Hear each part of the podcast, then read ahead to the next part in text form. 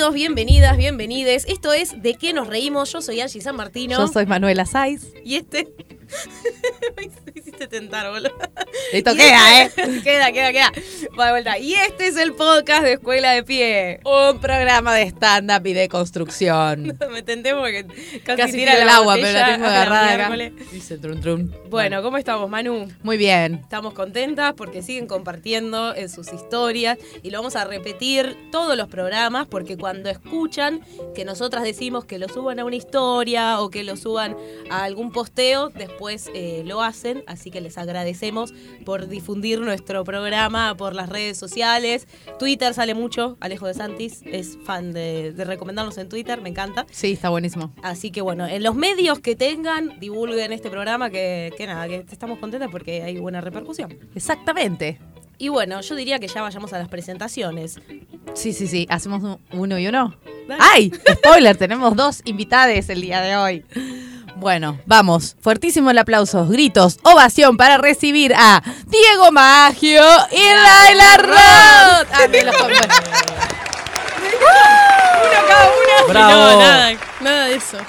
Hoy es el episodio Stand Up Argentina. Claro. Vamos a decir. Ujú. Porque a Laila ya la tuvimos. Ya estuvimos, pero Eh, bueno, vengo con otra faceta hoy. Exacto, está eh, la, la dupla Stand Up Argentina. Para los que quieran eh, escuchar el podcast con Laila, es el episodio 3. Así que bueno, después de escuchar este programa, si no escucharon ese, se van a conocer a Laila a ese episodio más profunda e íntimamente. ¿Cómo están, chicos? Bien, Bien. muy bien. Gracias Muy por la invitación. Diego tendría que hacer autopresentación. Lai, si querés repetir ahora como Bueno, que decía ni me cosas acuerdo qué mejores, dije. Claro. Yo lo que digo es, eh, además de la autopresentación, que es algo que ya instalado, está instalado en el programa, desde el episodio de Agus Petrela, yo digo que instalemos un segmento para cuando vienen personas que están en pareja gracias a la comedia. Sí. Y ese segmento se llama Nuestra historia de amor y la cuenta alguno de los dos y nos cuentan también cómo, cómo, se- cómo se conocieron y se hicieron pareja. Bueno, si Laila se acuerda, lo, lo vamos a hacer. No me acuerdo mucho tampoco. Estamos pero muy lo puedo hacer. Sí, más o menos. Bueno, para, primero autopresentación de Diego, por lo menos bueno, cómo te hago narrarías. presentación. Eh, yo soy productor.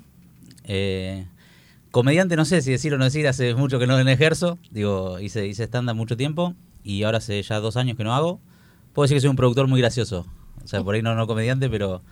eh, y bueno, y soy, bueno, junto con Laila y otro, otras personas más, digo, estamos a cargo de Stand Up Argentina, que es una productora de, de comedia. Y yo soy Laila Roth, soy comediante, yo sí ejerzo cada tanto. no, no, casi siempre. Y mm, también produzco en Stand Up Argentina. Eh, por ahí hago un trabajo más de oficina, que no, no sé si soy una productora de, de piso, sería de ir a las fechas, sino desde, desde la oficina, digamos. Y somos pareja desde el año 2013. No sé bien cuándo empezamos a salir porque yo pensé que éramos novias y un día él me dijo que quería ser mi novia y yo dije, ah, pensé que ya era vos. Y me dijo, ah, bueno, está bien, igual, está bien, yo no hice nada igual, pero... entonces no sé bien cómo, cuándo somos novios. Eh, pero somos ¿Qué novios. fecha quedó la, la de- No, le pusimos 21 de septiembre por, Para acordarnos, recordarlo. Pero no, era por ahí nomás, fue como para no olvidarnos. Como que después de un tiempo fue como, che, ya hace un tiempo que estamos. Y fue como, bueno, ¿y qué día? Y no sé, un día. Y fue como 21 de septiembre es recordable, bueno, listo. Eh, pero no festejamos en general. y, y empezaron a, a salir o a verse, a Éramos- de, de- de verse en show. claro, nos digamos. conocimos Sí. en un show eh, ¿Fue en Funes y la Maga o no? en Funes y La Maga, pero cuando todavía Diego no la regenteaba, digamos. Ah, yo, porque yo en un momento más adelante, digo, empecé a manejar en ese... Manejar Funes los- y la Maga era, un bar que ya hemos hablado en este podcast, Sí. que es el que, bueno, te- uno- Terrible, uno, sí. de los tantos que fundió la misma gente. Claro. y, mm, y estuvimos, bueno, eh, ahí en Funes y La Maga actuamos, en un rotativo de un señor que nos invitó, actuamos ahí y nos conocimos. Y mm, después él me empezó a invitar porque él estaba produciendo y me empezó a invitar eh, a otros lugares. Yo pensé que éramos amigos eh, y hacía cosas como, hey, qué buena onda esto. Como llevarme a mi casa en el auto, aunque él vivía como en otro lado en otra ciudad. en otra ciudad y como quedarse hablando en el auto mucho tiempo. Sí, no me dio bola rápido, Laila. No. Como que no me daba cuenta. Como que yo decía, ay, qué buena onda que es el chabón. Como que no entendía yo, ¿entendés? Que me tiraba onda. Como digo, ay, re buena onda, digo. Y mm, una vez fuimos a Rosario, esto fue gracioso. Fuimos a Rosario a actuar. Yo estaba parando actuábamos en un lugar y yo estaba parando a dos cuadras y él de ese lugar. Y Diego estaba parando a 60 cuadras, como que estaba casi a las afueras de Rosario. Y él estaba con el auto. Y terminó la función y me dice, eh, bueno, voy a llevar a mis amigos, eh, acompáñame a llevar a mis amigos, te llevo a vos y después voy a lo de mis amigos. Y fue como, no, eso no tiene sentido que hagas. Como que yo no entendía, re idiota. Re corta, práctico, mam. Diego. Re, pero voy caminando Sí, no, acá no, dos no- cuadras. Waze en ese momento. No, es que yo me pierdo. Igual, pero te vas a perder si después vas a... Como que yo, nivel de verdad que nada, cero. Y bueno, algún día después chapamos y fue como, ah, Paren, paren, ¿cómo fue? Necesitamos más detalles del episodio. Ay, me gusta que Manu se haya copado con este Ah, me encanta, sí. Eh, fue, creo que fue, no me acuerdo qué- cuándo, pero habíamos tenido una función y eh, ya hacía como un tiempo que él, cuando terminaba funciones me llevaba a mi casa y se quedaba hablando. Y no sé, como que se- nos quedamos hablando y ese día No me estoy acordando yo de qué función era. Yo, yo tampoco. No, no sé, pero la cosa es que nos emborrachamos.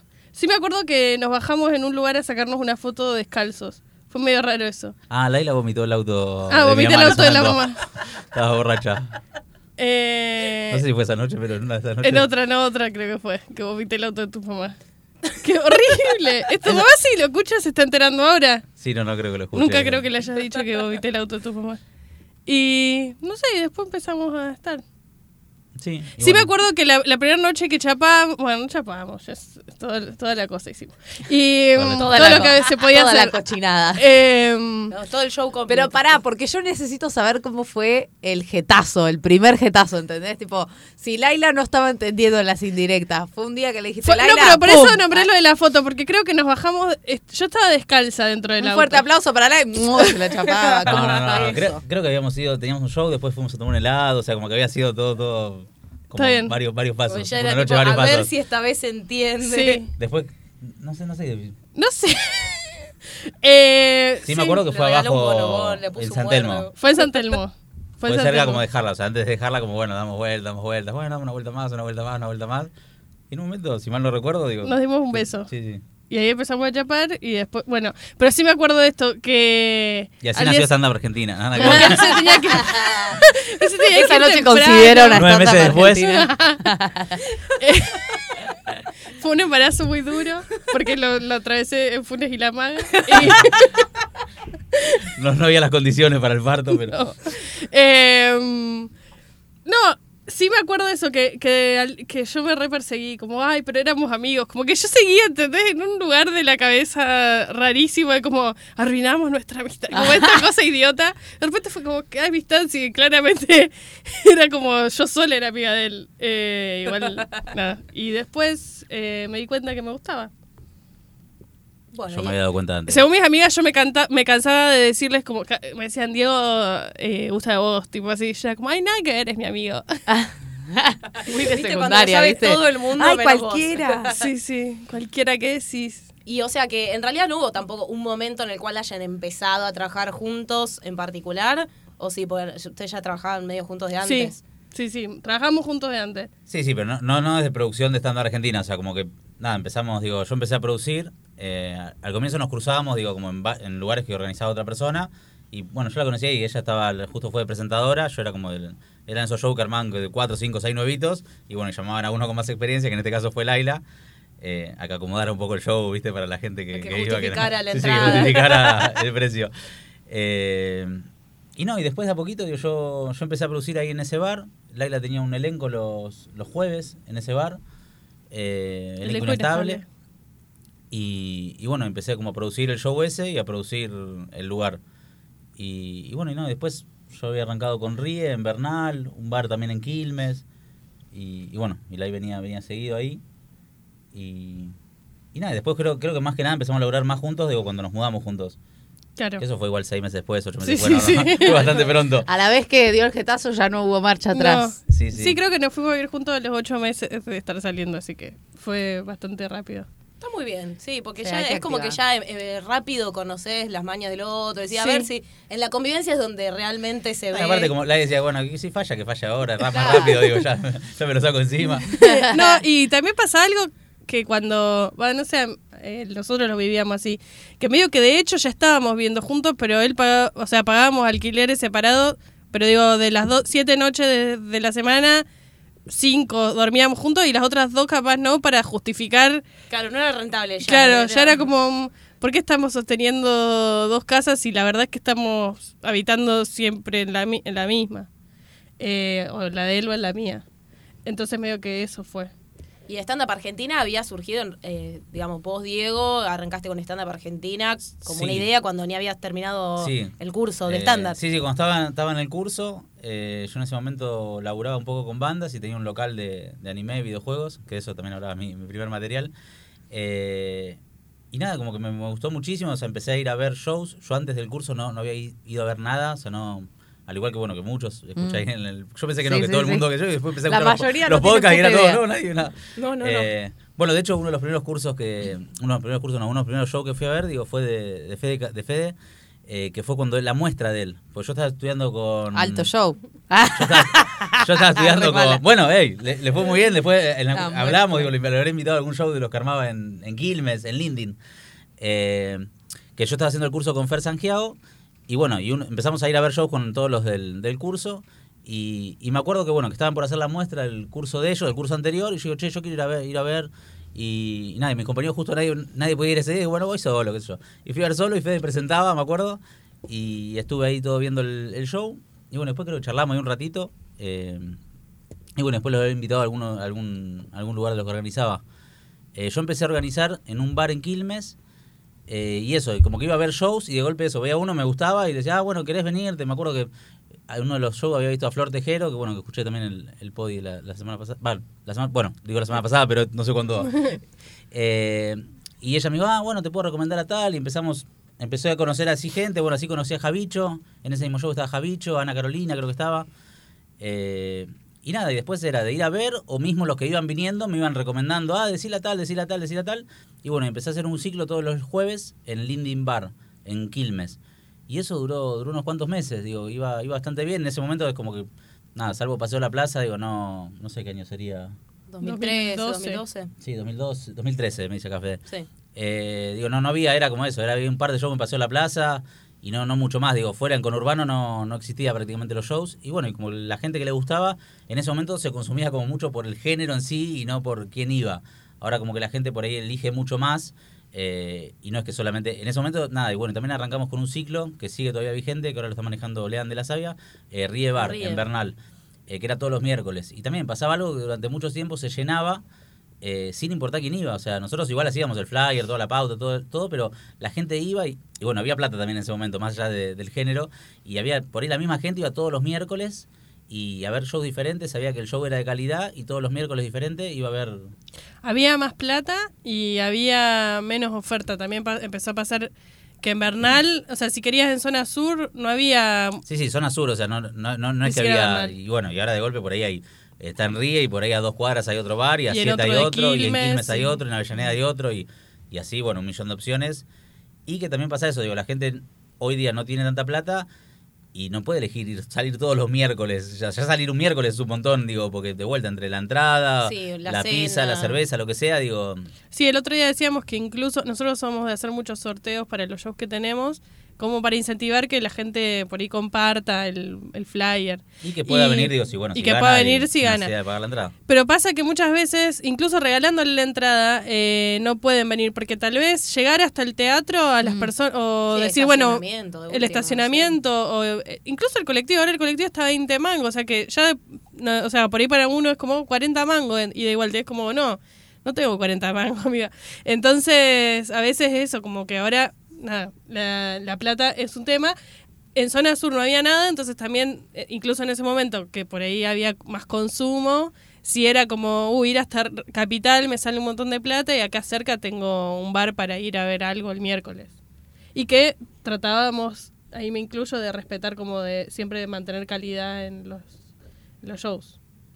Cuando se refieren a calidad, ¿qué, ¿qué es importante para ustedes? O sea, porque digo, no sé, para una productora calidad puede ser eh, que sea alguien que convoca, puede ser la temática, puede No, no, en ser ese- el público. En ese momento era, era eso, que, que la gente que vaya haga reír a la gente que iba a ver el show, digo.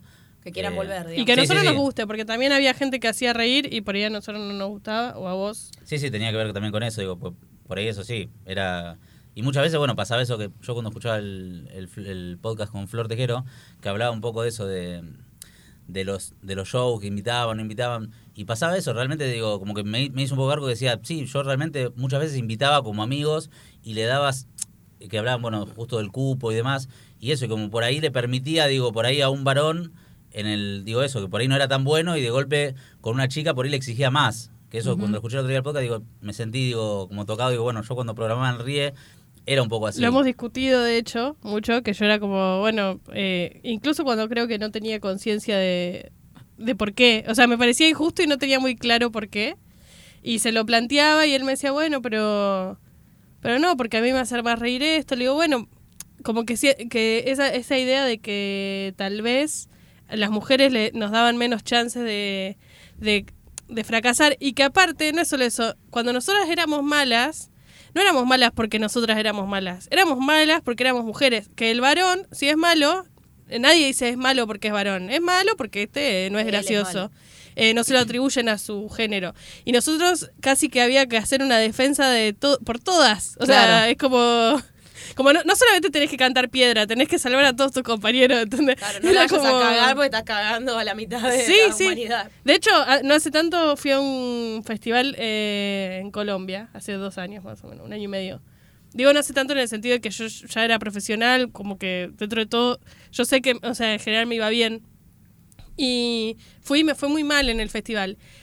Y aparte, antes de salir, eh, la persona que programaba eh, había dicho, no, es que las mujeres nunca llamamos porque no, no hacen reír, no soy graciosa. Y yo ya salí con un poco esa presión de como, uy, tengo que salvar a todo el género. Eh, yo sé que no era mi responsabilidad, pero un poco... Y además se la querés mandar a guardar. Sí, Porque y no pude, no pude, claro, no pude, bronca. Es decir, me van a, se van a parar y me van a ovacionar y, se Y va no pasó.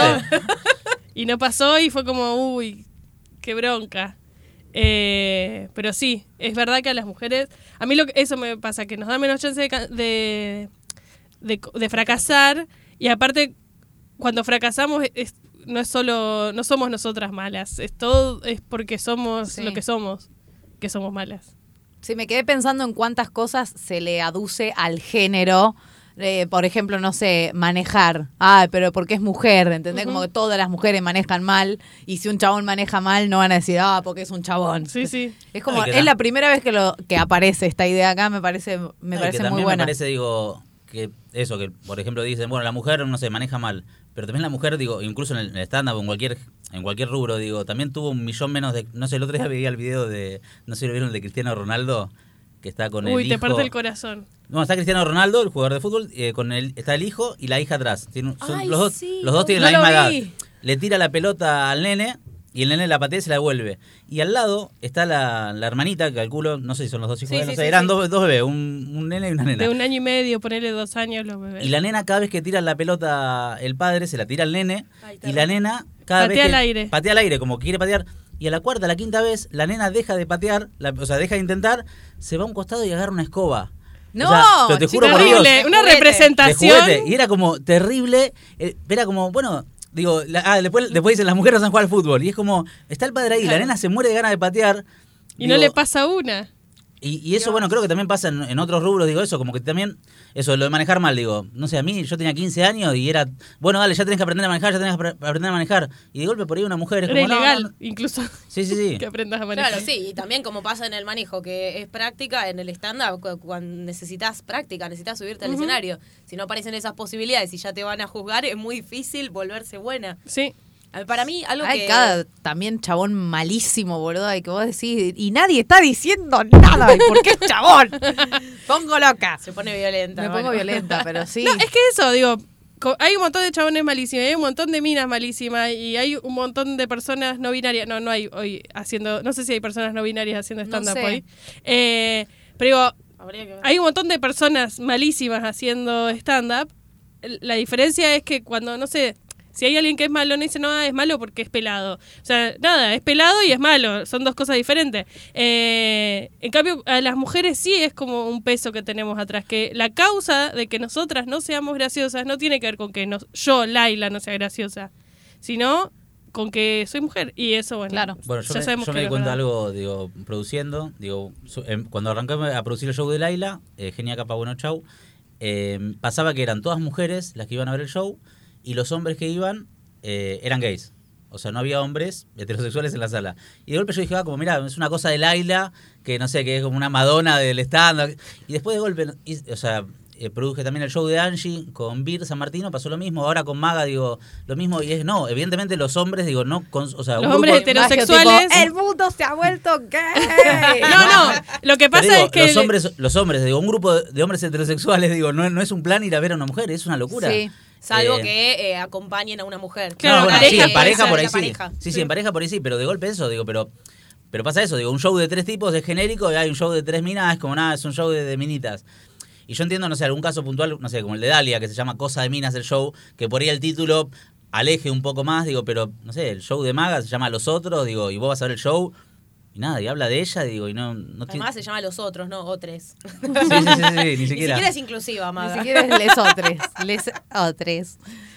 Ay, qué bronca Eh, que sí, me da. el- en el programa que había estado. Dalia, te iba a decir cualquiera.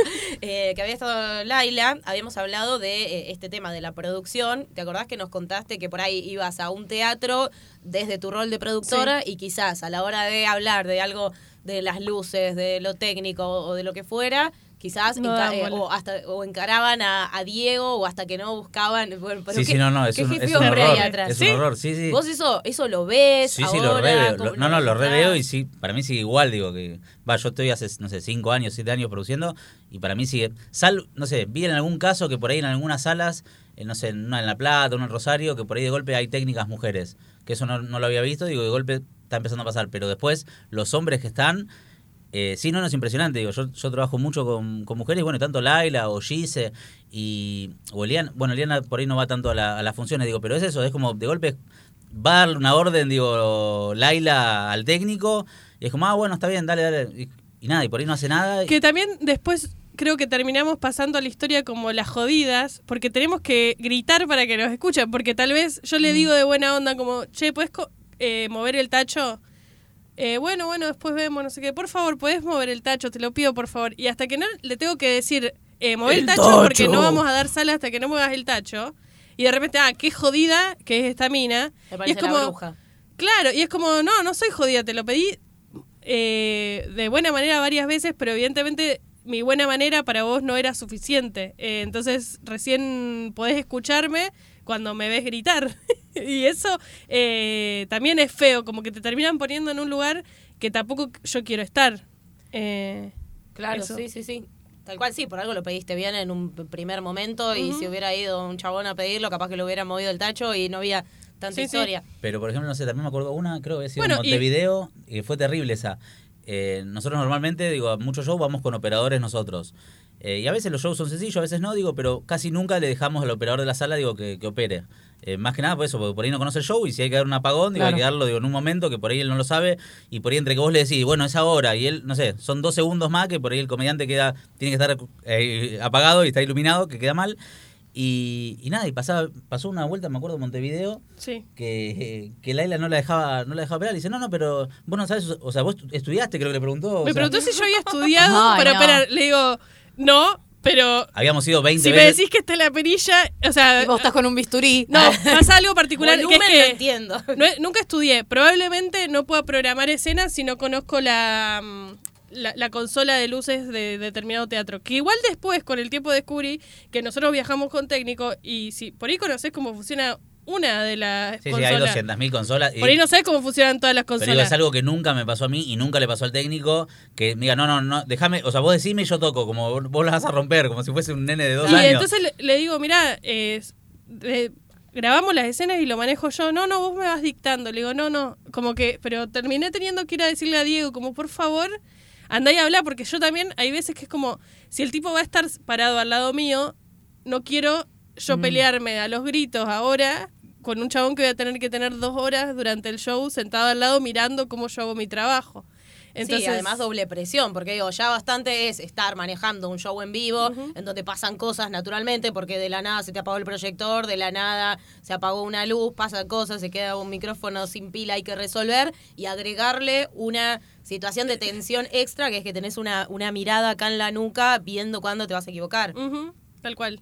Eh, sí, eso fue Vos estudiaste, me preguntó. Sí, sí, eso no, no, no había pasado nunca. O sea, que, que Sí. cuestionen a mí, digo, o al técnico hombre, digo, si sabía lo O sea, era como, bueno, déjame la Sí. consola. Aparte, siempre digo, yo no soy técnico, nada, digo, yo me doy maña, digo, por todo el tiempo que, que hice teatro, pero es eso, es como, bueno, a ver, mostrame, digo, eh, bueno, esta perilla es esta luz, esta otra, bueno, si yo quiero bajar esta perilla, tengo que tocar esta, esta perilla. Bueno, muchas veces creo que pasa por el mansplaining también un toque de como asumir que vos no sabés algo. Eh, que tal, eso que no asumen, pero pasa lo mismo con otras cosas que es tipo, ah, a mí me gusta el fútbol. Y si vos sos mujer y decís que te gusta el fútbol, tenés que dar pruebas de Sí, repente de sí, que te gusta el fútbol. A ver todo lo que sabés, explícame todo lo que sabés. Y que si un chabón te dice, me gusta el fútbol, es como, ah, ¿y de qué equipo sos? Como la charla pasa a otro plano. En cambio, es como, ah, sí, a ver si te gusta de verdad. ¿Qué, qué tenés Decime para todos los nombres Todos de los la nombres. selección argentina. Claro, todos los datos, porque ahora lo que quiero hacer es si sabes datos. Y ¿Viste es el como, video de, ah, de Cristiano Ronaldo? Bueno, no, yo ya perdí.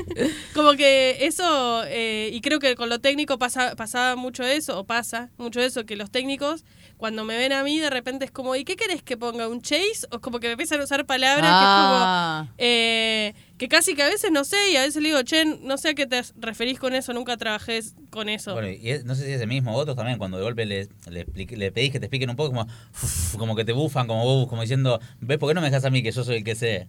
Sí. Sí, cuando además es algo que lo aprendes ese día y ya después te queda. O sea, porque estás trabajando de eso, vas a seguir trabajando de eso, de acompañar gente, de estar cerca de una No, consola. no, pero igual, igual, ojo, pasa que incluso con el técnico, no sé, nosotros hace dos años que trabajamos con un mismo técnico que sabe un montón, y las consolas, digo, son re diferentes. Y es eso, por ahí que te explique, mira, bueno, esta consola particular que tenemos en este teatro, que por ahí no está en ningún otro teatro del país, se maneja de esta manera, se graba la escena de esta manera y después se opera de esta manera. Y bueno, y ahí ya lo entendés, digo, seas hombre, seas mujer, digo, tengas experiencia o no, digo, no, no es tan difícil.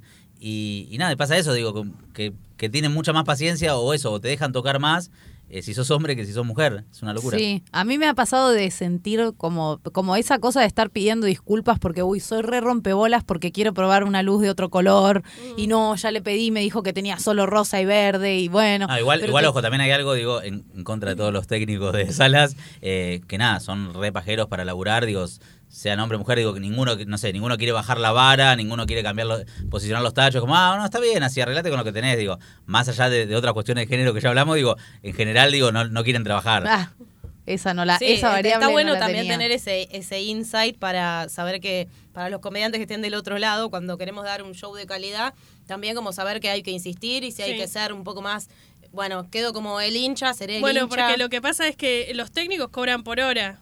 Y si ellos van, se sientan y se hace sin micrófono y sin luces, ellos van a cobrar lo mismo que si ellos se tienen que subir a una escalera, cambiar la luz, cambiar la gelatina. Y hay gente que le importa hacer bien su trabajo y hay gente que es tipo, yo no sé. Ah, también igual. pasa mucho que eso también, que por ejemplo te dicen, no, bueno, pero ahí se ve bien. Y es como, bueno, pero yo por ahí en mi show quiero que se vea mal. O quiero eso, que esté, esté iluminado, no sé. En Sanata, por ejemplo, usamos, usamos la- no sé, las luces de las puntas, digo, vayan al medio. Y que es para que, no, no sé, no toquen la pantalla, no sé. Y porque de golpe, o sea, a Darío le gusta que la luz, o a Mike le gusta que la luz le dé de costado. Y es como, bueno, pero se ve bien de frente. Y es como, bueno, no me importa que se vea bien de frente. O sea, el show es así, digo, y si yo, eso, si yo necesito azul, aparte, obviamente previo hay que preguntar, ¿no? Bueno, ¿qué tiene, qué no tiene? Si Lo que no tiene que llevarlo, digo, pero si ya me decís que tenés azul, digo, es como, no, en el rojo se ve bien. No, no, pero yo lo necesito en azul. Eh, y así, bueno, con la posición de las luces o con la altura de la vara, un montón de cosas que casi siempre, digo, como que tratan de, no, como dice Laila, digo, van a cobrar lo mismo y, y nada, quieren hacer lo menos posible. Qué seres desagradables. Ah, Un saludo a todos los técnicos. Un besito. Hay Bueno, técnicos muy buenos. Por si hay gente del otro lado que, que no sabe qué produce stand-up Argentina, estamos hablando también de teatros, de giras, porque ahora particularmente, hace un par de años, también están manejando espectáculos que, eh, que tienen un determinado público, que hacen gira por el país, que se van a Uruguay, bueno, como ya escuchamos, que también creo que tiene que ver mucho con el crecimiento del stand-up, con el impacto de las redes sociales, justamente en el, en el crecimiento del público de muchos comediantes, que para mí ustedes son de los que mejor supieron capitalizarlo eh, en cuanto a hacer algo, una propuesta de calidad a la altura de lo que el público estaba empezando a exigir. Ahora, eh, ¿cómo, se, ¿cómo se llevaron con...? Porque creo que lo que ustedes tienen es, es como mucha visión de, de- de potencial, de lo que puede ser y de cómo se puede organizar, pero ¿cómo, cómo, se, cómo pensaron a la, idea, a la hora de decir, bueno, esto que somos nosotros dos, que por ahí Laila es más de los Excel y del Airbnb y de eso que Sí, dice sí. de trabajo de oficina es como re clave, pues además la tenés re clara con, con los números, ¿no? Saco este y abarato un poco acá, entonces esto le da unos mangos más a los comediantes, que me parece que eso es re importante y Diego más de estar por ahí en, en el campo y de hacer los Sí. contactos y de esto de, de- y la luz y, y también son muy atentos a la hora, no sé, de pensar que en el camarín hay algo rico, bueno, creo que eso también se escapa un poco cuando crece la productora. ¿Cómo, cómo se las ingeniaron para crecer sin que se pierda como el espíritu de stand-up argentina? Y es difícil, es difícil, o sea, porque empezamos a sumar gente y bueno, y es también tiempo, o sea, lleva tiempo transmitirle a esa gente, o sea, eso mismo, digo, que quiero que la luz esté así, que el camarín esté así y nada, con la gente que sumamos, digo, ahora Fede, bueno, hace, Fede trabaja con nosotros, Fede Giulianetti, que es un Hace amigo mío, tres años ya. hace ya tres años eh, y nada, ya la tiene recontra clara.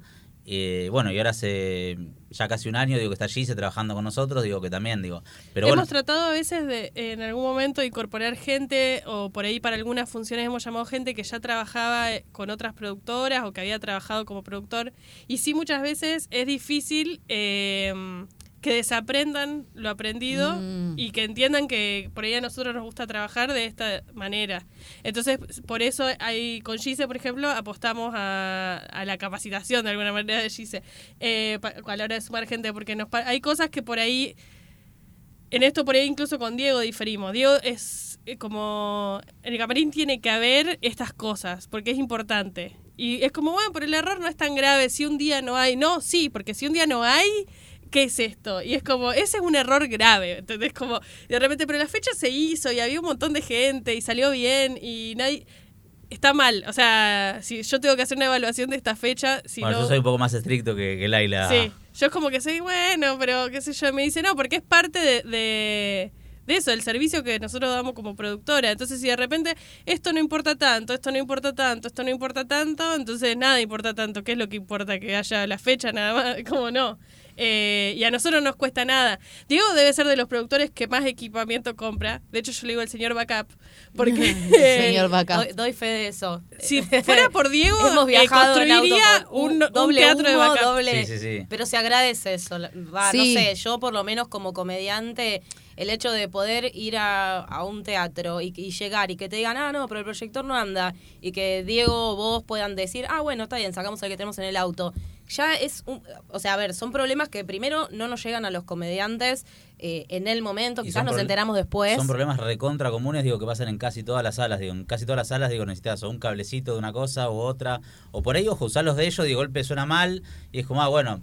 Y también las salas muchas veces, como, bueno, yo, yo tengo esto, como que no te gusta traer lo tuyo. Y tienen razón. Eh, nada, nosotros llevamos todo lo nuestro. Y, Y bueno, bueno, cuando no Yo nos le digo al gusta. señor backup Sí, sí. porque ha, ha llevado cosas. Por una vez llevó el backup para el backup. Llevó, llevó un proyector y dijo: Voy a llevar el otro porque este no me gusta mucho cómo está andando la lámpara.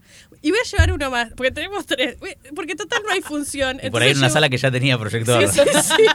Y era como, ¿te parece que hace un cine falta? afuera, de paso. Eh, sí, no, re- en eso. Digo, a y- ver, no sé, hay mucho, no sé, ahora estamos por ejemplo con el show de Maga y Maga usa un micrófono, ponele. Y llevamos dos micrófonos inalámbricos y uno de cable, por ejemplo. Y no pasó nunca, digo, que el primer micrófono ande mal. Pero si llega a pasar que anda mal, bueno, tiene el segundo. Y bueno, si el segundo anda mal, que lo eran dos inalámbricos, bueno, tiene el de cable. Como bueno, tratamos eso, digo. A ver, hay veces que por ahí, no sé, si hay que viajar en avión, por ahí sí tenés que reducirlo por una cuestión de que, nada, si tenés que pagar un despacho por ahí por, por el tercer eh, proyector, es bueno, no, está bien. Con dos estamos bien. no Pero, mucho. pero eso, si vamos en auto, generalmente llegamos como por demás, digo, como para casi armar la sala entera. O sea, con las butacas estamos. Sí, no, de hecho, eh, una vez me dijo, ¿podríamos comprar un equipo electrógeno por si se corta la luz? algún- me dijo eso. Me dice, acá en el... Uno chiquito. Porque pasó Uno una chiquito. vuelta, había una fecha en Quilmes y estaba... Me encanta, y eh, me encanta. Estaba lleno y se había cortado la luz del teatro. Y dijo, me dice, porque aparte es verdad que los requerimientos técnicos de los shows de stand-up, más allá de que nosotros... eh, cuando, mientras vamos a teatros más grandes o, o también para sumar valor se hace una puesta de luces más linda, se pone humo, se ponen cosas, pero que por ahí no, o sea, no es que el show no se puede hacer sin eso, sino que suma la propuesta. Y era como, yo con que haya una, una luz LED que le dé a la gente, al que esté actuando, la función se puede hacer, digamos, y no es tanta la energía que se necesita de una luz LED apuntando al escenario. Entonces me decía, eh, bueno, compremos un, un grupo electrógeno y ya queda por si se vuelve a cortar la luz en algún otro teatro. Y era como, me parece un poco mucho eh, podemos ver de alquilar, uno le digo. Bueno, hoy en nuestra casa, en nuestro apartamento, digo, tenemos una, una pieza que es toda, toda de equipos, digo, que, al principio era como una idea de hacer la oficina y ahora hasta no se puede ni entrar, o sea, son todos parlantes arriba del micrófono. Eh, sí, eh, compra muchos equipos, cierto. Pero me- parece que, no, está buenísimo como contar este detrás de escena, porque a veces lo que se ve de afuera, digo, no sé, por ahí vamos a hablar de comediantes que conocen un poquito del mundo del stand-up, por ejemplo. Quizás saben que hay dos, tres productoras más grandes, que eh, los que por ahí están haciendo teatro son más que nada algunos que empezaron a tener un poco más de movimiento en algún nicho en particular, por lo general tiene que ver con las redes sociales, pero puede que no sea eso, pero empezó a haber como más movimiento, empezaron a haber eh, eh, espectáculos más grandes, teatros más grandes, borderos más grandes, y quizás lo que se ve de afuera es, oh, mirá cómo la pegó, mirá, Ah. mirá, mirá, mirá stand-up Argentina que bien que la hizo, porque tienen a, tienen, no sé, tienen a, a Sanata que los agarraron a los pibes cuando tenían 50.000 seguidores, y ahora mirá qué bien que la hicieron. Claro. Y me parece que el crecimiento de Sanata o de cualquier eh, espectáculo, también, bueno, Genia, Capa, bueno, chao, digo, todos los espectáculos mantienen el mismo nivel de, de calidad, pero desde estos lugares que por ahí no todo el mundo sabe, que tienen que ver con que el comediante se sienta cómodo, con que no tenga que hacer, con, con que no, no estén los problemas de producción antes de subirse al escenario, que tenga la tranquilidad de que haya un backup. Ay, les estoy haciendo la propaganda, pero lo, lo- lo digo porque No, lo- bueno, y creo que en parte y se agradece eso tiene también. que ver con que los dos somos comediantes. Entonces, eh, más allá que Diego ahora no esté ejerciendo, eh, tenemos claro. Bueno, de hecho, nos pasó, por ejemplo, eh, que en un espectáculo había fallado un micrófono y no habíamos ido nosotros. Eh, y había una, una persona que nunca había hecho stand-up, nunca se subía al escenario. Bueno, falló el micrófono y esta, esta persona se subió al escenario para tratar de cambiar el micrófono. Como que terminó haciendo algo que era como como si hiciste stand-up, yo ponerle desde abajo hubiese apagado el micrófono y que siga a capela, porque el tipo de teatro daba para que siga a capela, por ejemplo, y por el tiempo que quedaba del, del show. Yo lo hubiese resuelto de esa manera. En cambio, como esta persona nunca se había subido al escenario, pensó que, bueno, mi trabajo es que el micrófono ande, entonces me voy a subir al escenario. Perdón, perdón, cortaba todo. Y claro, porque de repente, sí, de repente era, era algo que, que desde su mejor intención, pero al nunca haberse subido al escenario, no Ah, pensó una cuestión, digo, de, en, de- en el lugar del comediante. Que para nosotros en eso sí, por ahí tenemos ese extra de haber pensado Sí, como- ¿sabés qué herramientas tiene el comediante también que está arriba del escenario? Que decís, bueno, este se va a saber... ar- Después me va a putear porque Me el va micrófono porque no anduvo, falló. pero se la va a poder arreglar. Exacto, y hay que ver también si falló porque yo soy una boluda que no cargué las pilas antes de cambiarla o falló porque, bueno, se La rompió el micrófono o se mojó o justo en este lugar no tiraba el inalámbrico, todo esto. No, y hay millones de cosas así como súper chiquitas, como ya sea, no sé, las pilas, por ejemplo, no sé, llevamos dos juegos de pila, ponele, y uno, uno las usamos para la prueba de sonido, y después, antes de dar sala, digo, cambiamos a las pilas nuevas, digo, que también eso, por ahí, no sé, si la prueba de sonido era muy larga y estás con las mismas pilas, por ahí llega el show, y hay millones de detalles como muy chiquititos, que eso, que más allá de que nosotros tratamos, digo, de transmitirlo, digo, a la gente, digo, también lo aprendés casi cuando te pasa el error, digo, a esta persona, digo, no sé, cuando pasó eso de que se subió al escenario, fue como, bueno, ya aprendió, digo, que también es bueno también los errores, digo, porque es como que te, te queda más, porque yo puedo decir, bueno, si falla eso, no pas no te subas al escenario, y de golpe en, el- en el momento pasa eso y como te sale, pero ya cuando te pasó y después te recagaron a pedo que no había que subirse, bueno, no hay que subirse más. Sí, Y tiene lo- que ver con esa capacitación Y lo que mismo con la... Sí, sí, sí. Y lo que tiene el stand-up para mí, que también lo hablaron en el podcast de Flor, que también lo escuché, eh, que realmente la inversión que hay que hacer a priori es baja. Entonces, eh, si querés no crecer... estoy de acuerdo. Igual, nada. Es baja en relación a, no sé, si querés poner una panadería te sale mucho más caro. Ah, seguro, sí, sí, Ah, sí. Está bien, estamos de acuerdo. entonces. Estamos de acuerdo. Bueno, eh, es baja. Entonces, muchas veces decir, bueno, ya que de las ganancias que estoy sacando, em, reinvertir un poco, porque si cada vez que voy a un teatro tengo que pagar el alquiler de un proyector, tal vez en 10 funciones me pago un proyector ya que sea mío y que lo puedo usar 60 funciones. Entonces, hay muchas veces que por ahí cuando no se todavía no se profesionaliza, lo pienso, sobre todo, que por ahí es como, bueno, no, es muy caro porque no vale la pena comprarme un micrófono yo. Porque, eh, ¿para qué me voy a comprar un micrófono si en los lugares hay? Y bueno, y la mitad de los lugares que vas falla el micrófono, o cuando llegás, eh, el micrófono, no- el cable es cortito. Y tal vez comprarte un micrófono y un cable no sale tanta plata. Entonces, sí es una forma de irte profesionalizando eh, vos, digo, sobre todo pensando en la autogestión, que es lo que la mayoría, como la mayoría funciona, creo, o debería, o yo creo que debería funcionar en algún punto, eh, sobre todo hasta un nivel de, de convocatoria y de, de que es como no tiene sentido que busques a alguien que te gestione cuando puedes hacerlo solo casi. Es diferente cuando de repente vas a un teatro que entre el, el camarín y la cabina hay 60 metros y que necesitas sí o sí una persona en cabina. Em, pero en ese sentido digo, como empezar a invertir, reinvertir la plata que podés ir sacando en mejorar por ahí, en llevarte tus propios equipos, en poder, en poder vos generar que el show de calidad que se va a ver no dependa solamente del espacio al que vas, sino también de, tu producción, digamos. Sí, me parece re importante eso que decís de la inversión, porque a veces, eh, o sea, a ver, puede ser desde tener tu propio micrófono hasta, no sé, me compro unas zapatillas eh, en particular que uso solamente como vestuario, porque también la apariencia que uno da, y no me refiero a algo estético, sino a eh, si yo parezco profesional, me van a tratar como un profesional y también hay más posibilidades, digo, porque quizás hay muchos que piensan al revés, eh, bueno, nada, ahora me arreglo como puedo, ahorro todo lo que puedo y bueno, algún día va a venir una productora y va a poner la guita por mí. Y quizás es al revés, tengo que si yo no soy capaz de invertir en mi trabajo, ¿por qué va a invertir otra persona? Sí.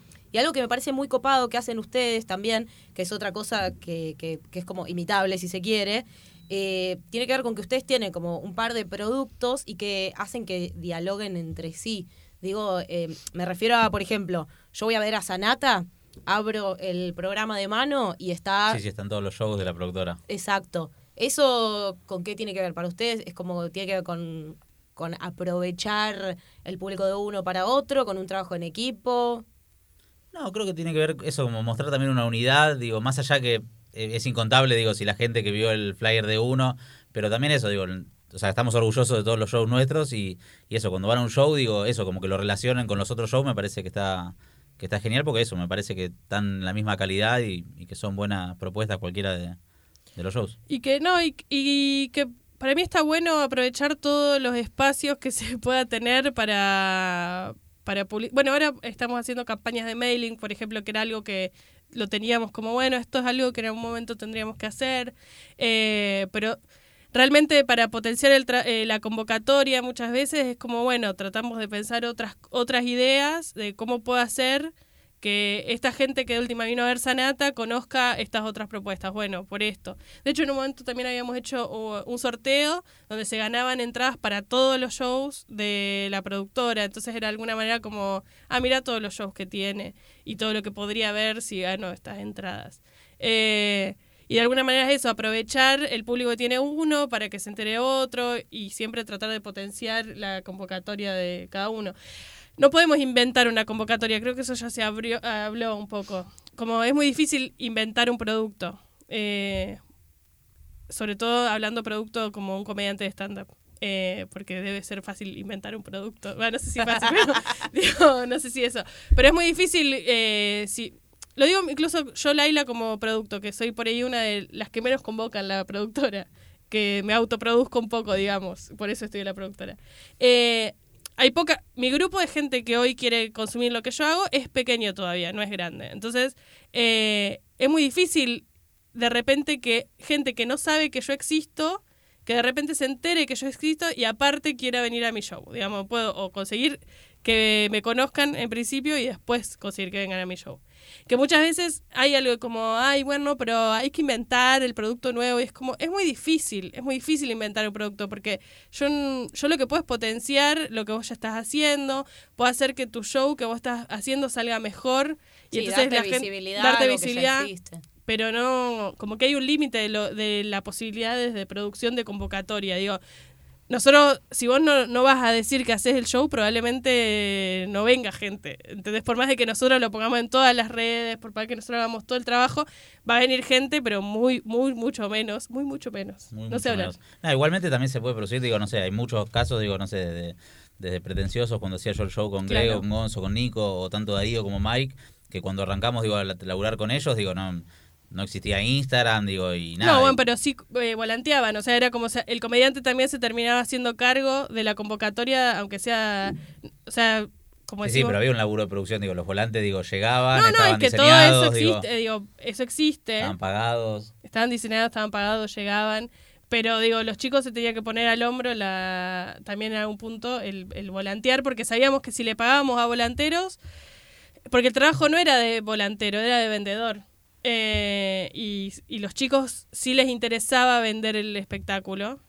Eh, entonces volanteaban, no como entérate que existe este espectáculo. Entérate que existe este espectáculo, que estoy yo y que soy re gracioso. Mira estos tres chistes que te tiro en este momento. Habían, de hecho, perfeccionado la, la- el volanteo al nivel de. Tenían chistes mucho mejores para volantear que, que en el espectáculo. Como o sea, comediante sos un gran volantero. Sí, sí, sí. Sí, Eh, sí, no. era eso, era hacerlo reír y era decirle, bueno, mira, imagínate Si lo que va a hacer el esto- show. eso. Sí, sí, si acá o sea, te estoy haciendo reír, imagínate cuando entres. Eso. Yo quiero preguntar, uy, justo le, le iba a hacer una pregunta a Diego y se mandó un pedazo de bodín, pero no importa. Mientras traga, formula la pregunta. Eh, mate, por favor.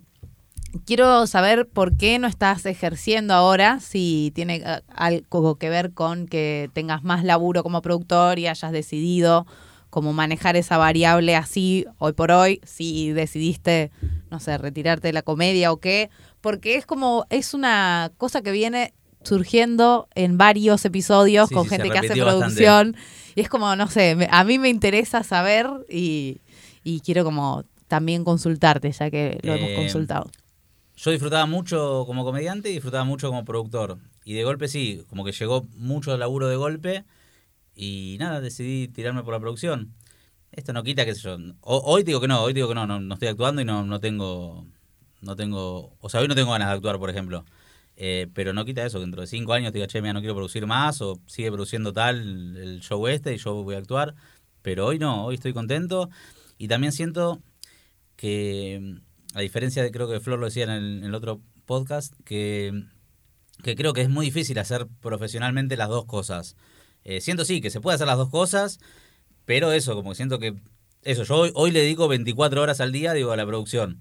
Si yo me presento, si yo escribo material, si yo- de golpe, bueno, le voy a dedicar- así lo haga, no duerma, voy a hacer 12 y 12, digo, ya, por, digo, eso, ya le estoy quitando la mitad del tiempo, digo, al otro. Bueno, de hecho, eh, una de las razones por las que Bolas, que era el espectáculo que teníamos juntos, lo dejamos de Sí. hacer es porque Sanata empezó a, crecer y de repente era, ah, este sábado no puedo actuar porque voy a tener que ir a- al Maipo a ayudar a Sanata.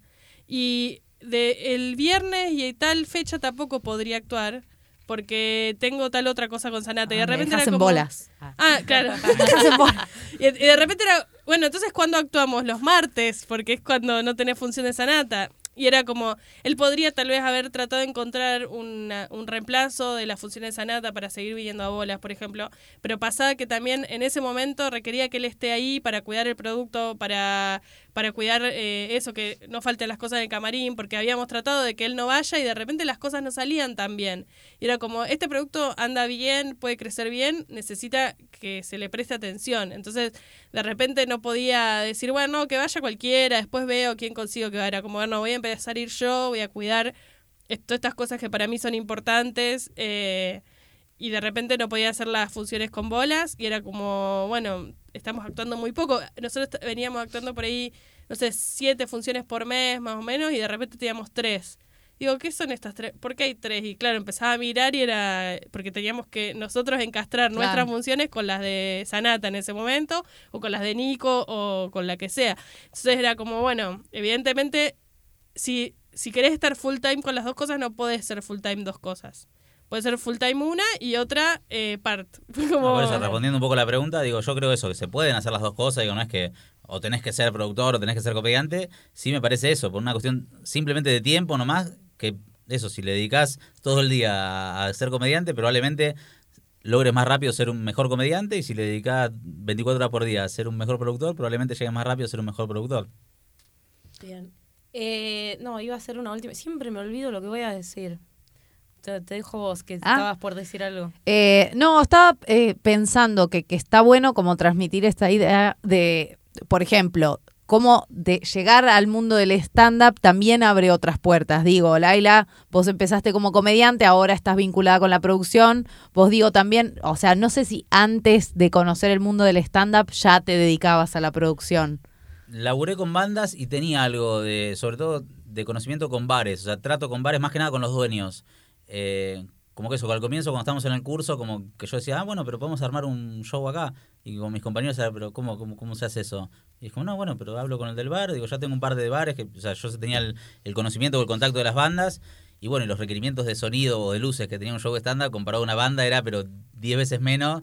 Y bueno, para el bar en ese momento era como mucho mejor, era como, bueno, me vas a traer gente Claro. y encima, o sea, no sé, no tenemos que hacer una prueba de sonido de 6 horas, de armar la batería, de...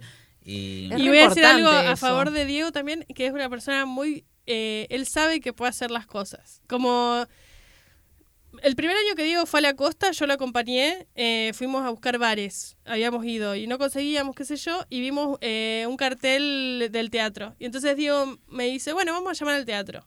Digo, bueno, está bien. Llama al teatro y eh, el señor del teatro le dice, bueno, el alquiler son cuatro mil pesos. Yo en ese momento trabajaba en una oficina y mi sueldo eran 3.500 pesos. O sea, para que tengan más o menos una idea Sí. de cuánta plata implicaba.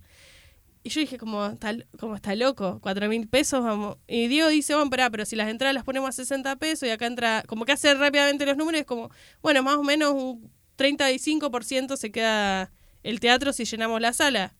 Y es como, sí, pero ¿de dónde vas a sacar? Si mi- como, y como, bueno, no, eh, le digo a los chicos y ponemos, la, pone- dividimos entre cuatro, entonces ponemos mil pesos cada uno. Como que él en eso era como reconfiado de, nunca tuvo miedo de invertir plata, ¿entendés? Fue como, y pero ¿y si sale mal, ¿qué vas a hacer? ¿Le vas a tener? Y bueno, le voy devolviendo a los chicos. Después, como nunca tuvo miedo y siempre tuvo confianza en que, en que iba, las cosas podían funcionar. No es un negador, no es que, ah, no, esto va a funcionar, porque yo digo, digo, es un laburante y aparte, porque como ahora no hay crisis, pero digo, en algún punto eso, como que muchas veces, que en eso yo soy mucho más conservadora, ahora por ahí menos, de- después de seis años estar con él, pero que muchas veces es como, no, pero ¿cómo vamos a poner toda esta plata? ¿Qué? ¿40 Ah, mil bueno, pero como pesos? decías vos, Angie, ¿Estás digo, para mí eso también hay que invertir de vuelta eso, o sea, es como hay no hay casi negocio eso que tengas que, que solo con trabajo digo puedas Mm. y de golpe eso, si tenés que aparte es, es invertir también para el show, ya sean los micrófonos lo que sea. Es decir, bueno, compro los micrófonos y suena bien y bueno, y si no invierto en este teatro, digo, vamos a seguir en el bar y vamos a probar y también, a ver, podía salir mal, digo. El- por suerte digo, la mayoría dentro de todo salió más o menos bien, pero Bueno, y eso sí, tenés también una visión global de las cosas, como decir, bueno, si a final de mes me dio ganancia, esto funciona. Como no es que cada fecha, como a esta fecha me dio pérdida. Sí, eso me parece re. Ah, bueno, pasó, pasó muchas veces, digo, con, con mucho show, con muchas fechas, o con muchas giras, qué sé yo, que de golpe eso, era, no sé, como para atrás. Y, va, no sé, desde la productora siempre fue como, bueno, hagamos, o sea, ya lo que está programado, digo, ha- hagámoslo, después vemos la manera, digo, de ajustarlo, de hacerlo de otra manera, por ahí para que nos rinda más a todos. Porque también, digo, tanto la producción, digo, como al comediante, digo, a fin de cuentas, digo, si quieren ser profesionales, digo, tienen que, que Ganar plata, plata. digo, no, Claro. por más que te encante producir o que te encante actuar, digo, si querés vivir de eso, digo, en algún momento tenés que ganar plata, digo, si es- son todas las funciones a pérdida, es muy difícil, digo, sostenerlo, o tenés que sostenerlo, como hablamos, bueno, con otro laburo, con otra cosa, eh, que hace que le dedique menos tiempo, y no sé, y bueno, se genera como un, un círculo vicioso de, de nada, de eso, de que te, te frena.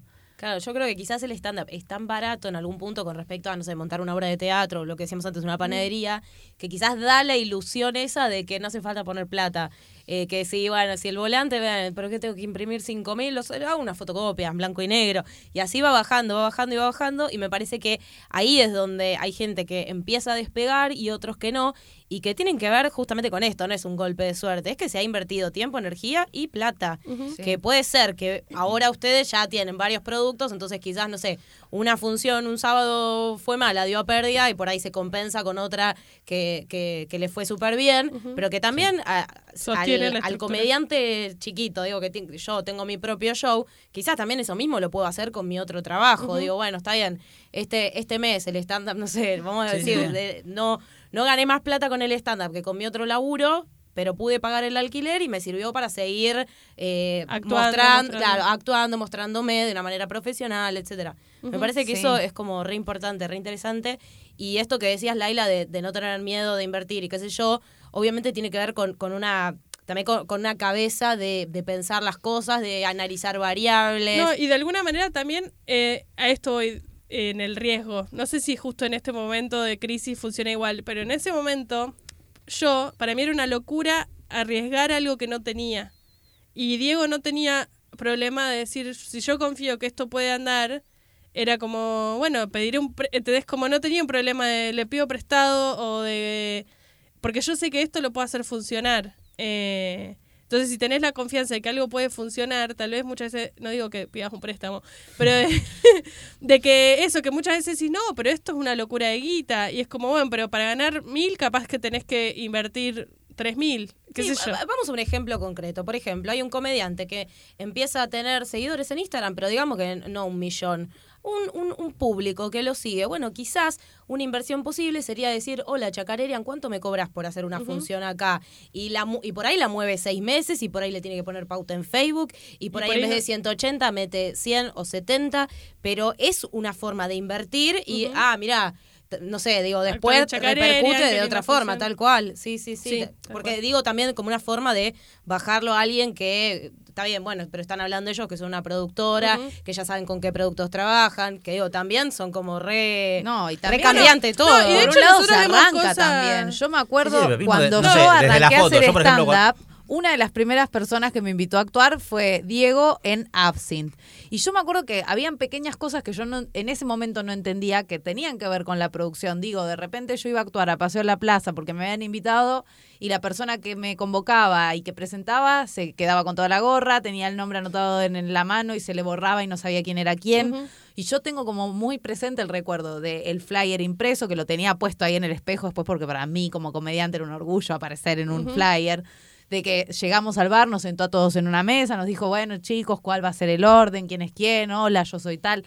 Son cosas que, más allá de que parezca como el estándar muy fácil o la producción muy fácil, requieren que seas profesional en, en lo que hagas y al nivel que lo iba hagas. a nombrar algo que también tuvo que ver con, con algo que creo que estábamos varios trabajando juntos y no teníamos un video copado para subir a redes. Y entonces Diego dice, bueno, armemos una fecha para grabar en un teatro lindo, donde no vamos a ganar plata, nos comprometemos todos a vender entradas, pero solamente que fueron unas fechas que hicimos en Chacarerian, que que mucha gente incluso lo malinterpretó porque era como, mira, eh, yo te tendría que cobrar por filmarlo, pero en vez de eso, toma ocho entradas, vendelas, porque en realidad nadie acá se va a llenar de plata, es porque nosotros queríamos tener videos de calidad bien filmados en dos cámaras, con un buen audio. Y que después nos servía para vender eventos, por ejemplo. Entonces, de alguna manera era eso, era como pensar, bueno, ¿qué cosas necesito? Un buen video. Y la verdad que está bueno tener un buen video haciendo stand-up y no un video medio chori eh, mal grabado que el audio no se escucha bien.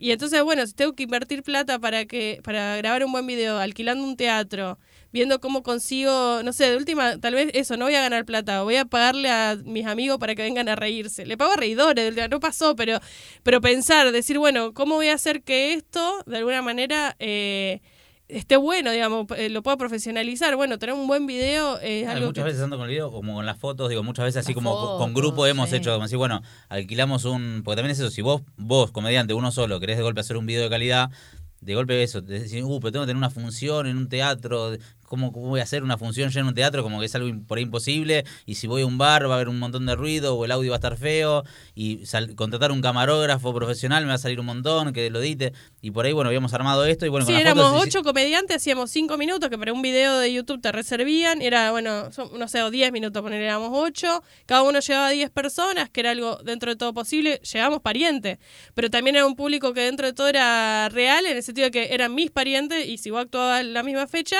tenías 90 que no eran parientes y 10 que eran parientes.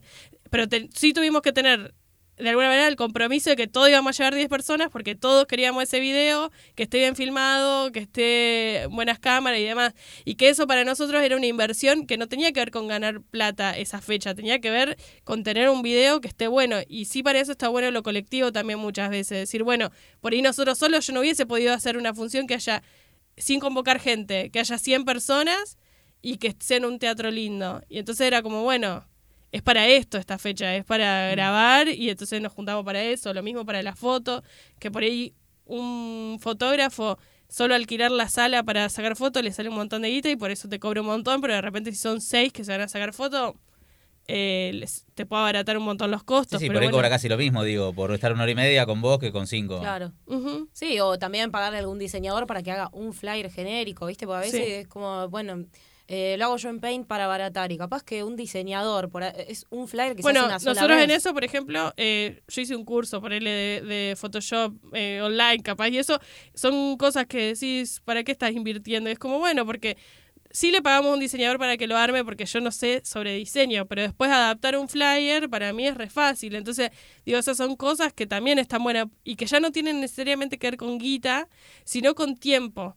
Que por ahí si yo necesito hacer una adaptación para PlateaNet y se lo tengo que mandar a un diseñador, tengo que esperar un día capaz a que me mande la adaptación y de repente si yo ya sé hacer eso, eh, lo puedo resolver en cinco minutos. Sí, sigue siendo una inversión, desde donde sea, pero es una inversión. Última pregunta, como para ya ir cerrando. eh, para mí, o- sea, ya lo, ya lo dijimos, ustedes tienen como mucha visión y también porque se la pasan rodeados de comediantes, eh, hacen distintas producciones, prueban cosas, algunas funcionan, otras no, les va mejor, les va peor, eh, pero bueno, en su momento vieron que empezaban a, a surgir esta onda de stand-up en los bares, lo profesionalizaron, lo hicieron, tenían varios bares. Eh, empezaron a surgir comediantes en Instagram que tenían público, lo hicieron profesional, se fueron al Maipo, hacen gira, etcétera. En este momento, me gustaría que ustedes me digan cómo ven la escena local de comedia ahora, 2019, abril, y qué, qué les parece que se viene, así como eh, futurismo, ¿no? Este año y el bueno, año que si viene. se va ¿Hacia Macri dónde y va? si no se va Macri, quieren que haga Sí, por favor. Con crisis, sin Dale, crisis. Dale, dale, dale. Eh, yo para mí digo, hay que hacerlo, plantearlo con crisis. eh, Y que Sí, con y sin Macri creo que va a ser crisis igual. Eh, Sí, sí, hay yo creo que este, este año, al menos digo lo que estamos empezando a ver nosotros, que estamos incluso como viendo eso, como a- achicar costos por ahí. Nosotros, en las producciones grandes, porque también empezó a pasar que la mayoría, digo, está convocando menos, si bien hay muchos, digo, que les va bárbaro, eh, incluso los que les va bárbaro, digo, no sé, antes por ahí metían mil y ahora meten 500, digo, que por ahí es un numerazo, eh, pero nada, y eso, y pasaba que el que metía 100, ahora por ahí mete 70 o mete 60, y, y por ejemplo el combustible está mucho más caro, los pasajes están mucho más caros, los pasajes de avión, los hoteles, como que todos los gastos subieron, los teatros sobre todo en el interior o en muchos lugares que cansado de que le cancelen las funciones porque un montón de shows cancelaban, digo, empezaron a subir como los seguros de sala o los valores de alquiler. Eh, yo Sí, de hecho, no, no sé, la otra, la otra vez con Gonzo nos estábamos pensando armar gira. Y nada más ir a Mar del Plata nos sale 5 mil pesos de nafta si vamos en auto. Entonces, digo, tenés que empezar a replantear cómo armar, eh, cómo rearmar. En Sí, sí, porque a veces pasaba, no sé, por decirte que, no, no sé, nosotros de golpe decíamos, bueno, hay que ir a Neuquén, por ejemplo, con un show. Y era bueno, vamos a Neuquén, puede ser este fin de o el otro, hablábamos con la sala, y ahora de golpe estamos armándolo al revés, estamos viendo de golpe cuándo hay pasajes en avión recontra económicos a Neuquén. No sé, el otro día, ahora por ejemplo con Laila, Laila y Gonzo van a hacer una función en Córdoba, eh, y de golpe, eh, o sea, vimos cuándo está el pasaje y encontramos un pasaje por Aerolíneas Argentinas por decirte mil pesos, ponele. Pero tenía que ser justo en ese viernes. Y fue como, bueno, bu- busquemos una sala que esté justo ese viernes y de golpe, en vez de pagar cuatro mil pesos cada pasaje, ya lo pagamos mil y de golpe puede hacer que si hay 80 personas, 100 personas de ganancia eh, y que de otra manera, digo, nada, las 100, los 100 tickets, digo, se los comía solamente el pasaje. Yo creo que este año, digo, es, o sea, el Sí, próximo girar año... está muy complicado eh, en general. eh, así que yo creo que este año y el próximo va a ser de mucho conurbano, mucha capital. Eh, y este tipo de forma de que cambiamos la, la mecánica de que no es que, bueno, vamos a, a Mendoza tal fecha, que llamábamos al teatro, ¿cuándo tenés fecha? No, ahora estamos tipo, bueno, tal fecha es barato ir, vamos a ir tal fecha y después vemos qué teatro conseguimos. También pasa algo que los shows, por- aunque no son tantos en stand-up, digo, pero los shows de varios comediantes, digo, también tienen como que achicarse, o sea, pa- o sea por ahí ma- hay más unipersonales ahora y también tiene que ver con un tema de económico de, de golpe eso. Bueno, va a haber 20 tickets, o sea, hay 500 pesos, o sea, encima tengo que vivirlo con dos o con tres. eh, pero sí, yo no, no sé, cómo, cómo viene eso, viene, pareciera que viene para ajustar. Sí. Sí, para mí viene eso. Así estamos por lo menos trabajando nosotros porque empezamos a ver el reflejo de la... También lo que pasó eso, eh, se achicó, se achicaron los márgenes porque antes vendíamos 100 entradas y de costo teníamos 20 entradas y ahora de repente tenemos 50 entradas y de costo tenemos 40 entradas. Entonces la ganancia se achica mucho en ese sentido y bueno, estamos trabajando para que achicar eso que de repente necesitemos menos entradas para el piso de, de venta y estamos trabajando mucho también eso, colectivamente, tratando de, de, bueno, si venís a estos dos shows eh, es más barato, como de alguna manera en cosas... Bueno, ahora... Sí, sí, bueno, también digo, ahora le estamos dando mucho más bolilla a todo por ahí lo que es canje y esas cosas, por ahí hablar con hoteles o hablar con empresa colectiva y demás, y bueno, te damos entradas para el show, ya sabemos, digo, que vamos a tener una capacidad ociosa en la sala, digo que por ahí hay siempre, no sé, 30 lugares vacíos, y decir, bueno, tenemos esas 30 entradas para de golpe de eso, regalársela, bueno, o a la radio para que nos difunda, o a este para que nos dé alojamiento, o más barato, eh, pero sí, no sé, bueno, también ver la posibilidad por ahí de, si son varios, de Airbnb, digo, de golpe en vez de, de alquilar habitaciones de hoteles separadas. Pero bueno, sí, este año estamos como, bueno, todo esto de los de los dípticos que damos en la entrada, digo, como todo tratar de unir y, abaratar costos para, para que nada, para no, no sufrir tanto. También el tema, de, por ejemplo, en teatro estamos viendo de cerrar fechas como todo el año, por ejemplo, que también para los teatros es difícil y nosotros, por suerte, tenemos la, la capacidad, como tenemos varios elencos, de decirle, bueno, mira, no sé, ¿cuál, ¿cuánto es el arreglo? 30 mil. Bueno, y te cierro ocho fechas eh, y te las pago por adelantado. ¿Cuánto es? Bueno, y de golpe por ahí, en algunos casos tenemos mejor arreglo, digo, teniendo en cuenta que por ahí los teatros no tienen la caja de efectivo que tenían el año pasado, y de golpe eso, venís de golpe y le decís, mira, te doy la plata de ocho funciones por adelantado, y de golpe, en algunos casos conseguimos mejores precios por ahí que el año anterior.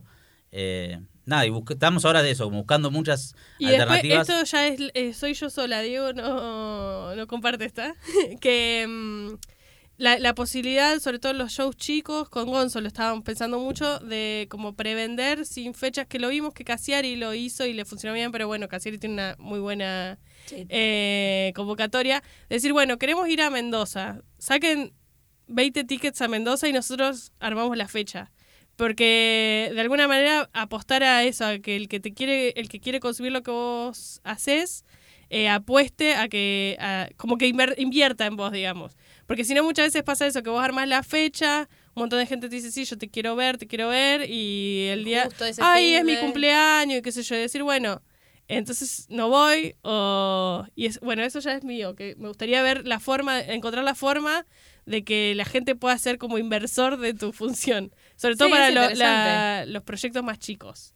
Pero bueno, esto un, digo, no, esto no es stand-up argentina, esta es la una idea sí. de stand-up. Bueno, chicos, eh, ya se nos está recontrayendo sí. el tiempo. La verdad que estuvo re bueno charlar con ustedes.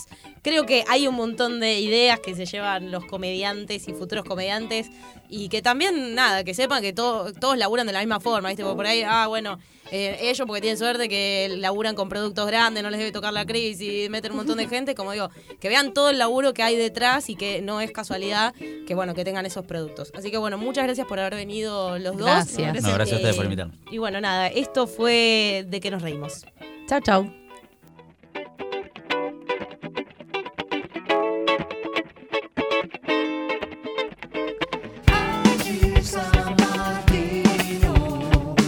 Hoy estiramos los dos, como lo dijo. Yo lo agradezco siempre, sabe que lo agradezco.